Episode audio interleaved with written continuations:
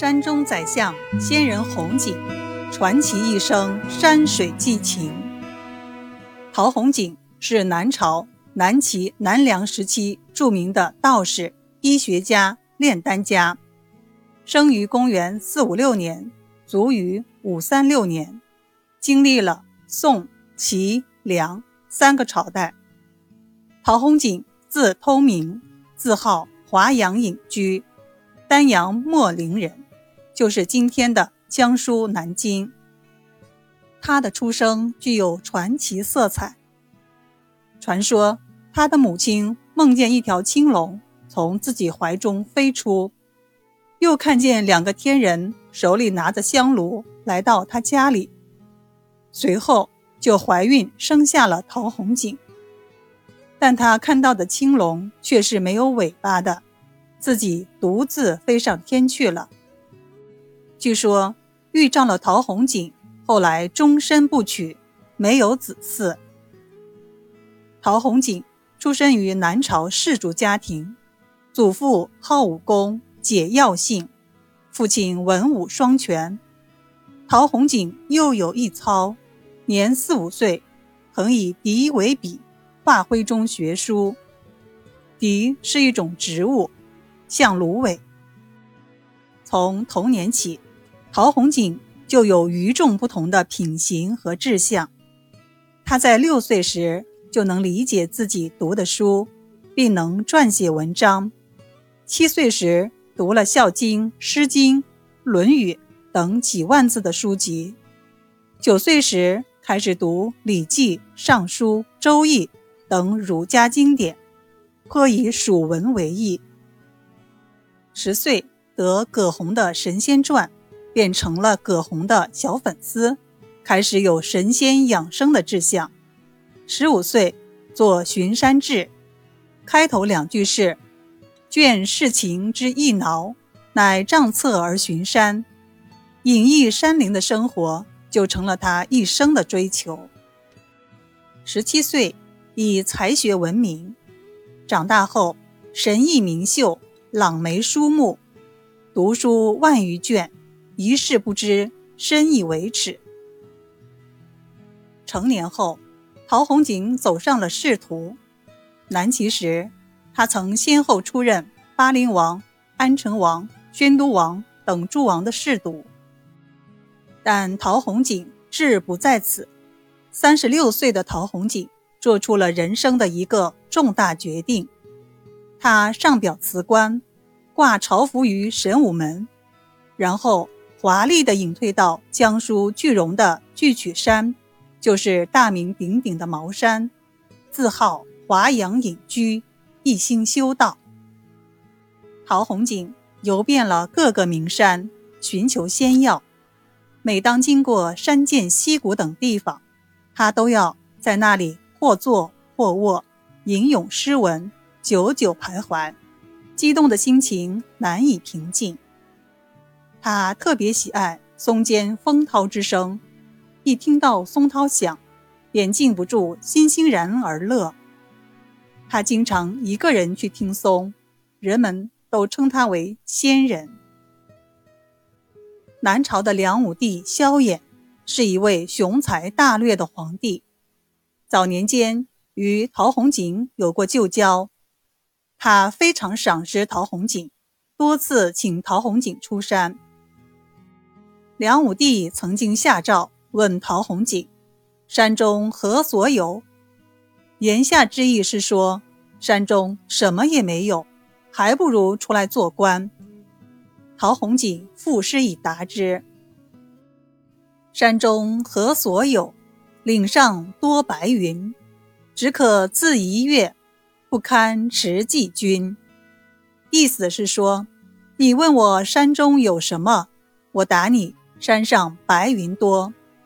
山中的美好只能自己来愉悦的享受，没法给您寄送过去。巧妙地表达了自己不愿出山做官的意愿。又有一次，梁武帝要陶弘景出来做官，陶弘景干脆画了两头牛。一头无拘无束地散漫在水草之间，另一头带着金龙头，被人用绳子牵着，还用棒子驱赶着。梁武帝看了也笑起来，知道他绝对不会出来做官了，也就打消了让他出仕的念头。对他更是恩遇有加，不断的有书信往来，还经常派特使前去探望，给他送去礼物。国家每当遇到吉凶征讨等大事，都要派人去他那里咨询，因此当时的人们把陶弘景叫做。山中宰相陶弘景之所以受到梁武帝的如此重视，是因为他堪称那个时代的全才。陶弘景精通天文历法、山川地理、医术药物、琴棋书画，乃至阴阳五行，说他是那个时代的百科全书，也绝不为过。不仅如此，和今天的很多成功人士一样。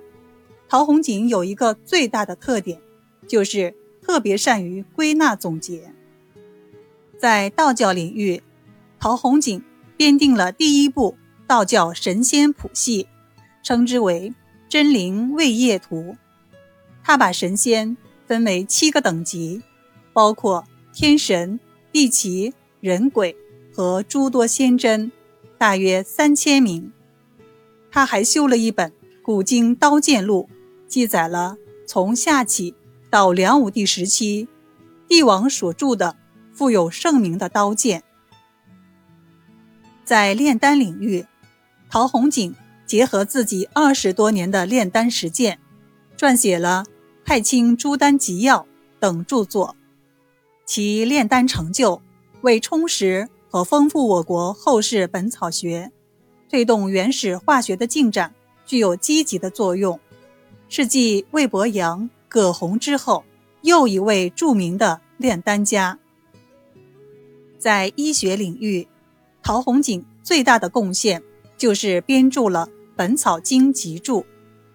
陶弘景将《神农本草经》进行了归纳整理、增补修订，著成《本草经集注》一书，共七卷。改《神农本草经》的上、中、下。三品分类，首创了按药物性质分类，分为玉石、草木、虫兽、果、菜、米食，有名未用七类。书中对各种药物的名称、产地、性状、主治疾病、配置、保存方法等等，皆一一注明，内容丰富，条理分明。在药物的数量上。在《神农本草经》中选取了三百六十五种药物，再加上汉晋两代名医所用的药物三百六十五种，共计七百三十种。该书充分体现了道家天人相应的思想，是陶弘景在医药学著作中的代表作，为我国药学的发展做出了贡献，对隋唐以后本草学的发展。产生了重大影响，在中国药学史上占有重要的地位。陶弘景整理医籍，十分尊重原作，绝不乱涂乱改，也不信口雌黄。即使有补充，也把自己的说法和原书的说法区分开来。比如，把收集到的三百六十五种药用黑字写，有的就用红字写。所以，后人有“本草赤字”“本草黑字”之称。赤字是本经正文，黑字是后来加入的。他开创的这种做法，后来的注释家就争相学习。除了药学外，陶弘景还擅长医学。他整理了葛洪的肘后方为“补缺肘后百益方”，还撰有。笑验方等著作。此外，陶弘景对养生学也颇有研究，撰写了《养性延命录》和《养生经》等书。陶弘景隐居茅山达四十五年之久，公元五三六年去世，享年八十一岁。梁武帝赵赠宗散大夫，是真白先生。陶弘景的一生，能在乱世之中传承济世救民的医学，并发扬光大，还能纵情山水，寻求心中所想，这样的人生堪称传奇。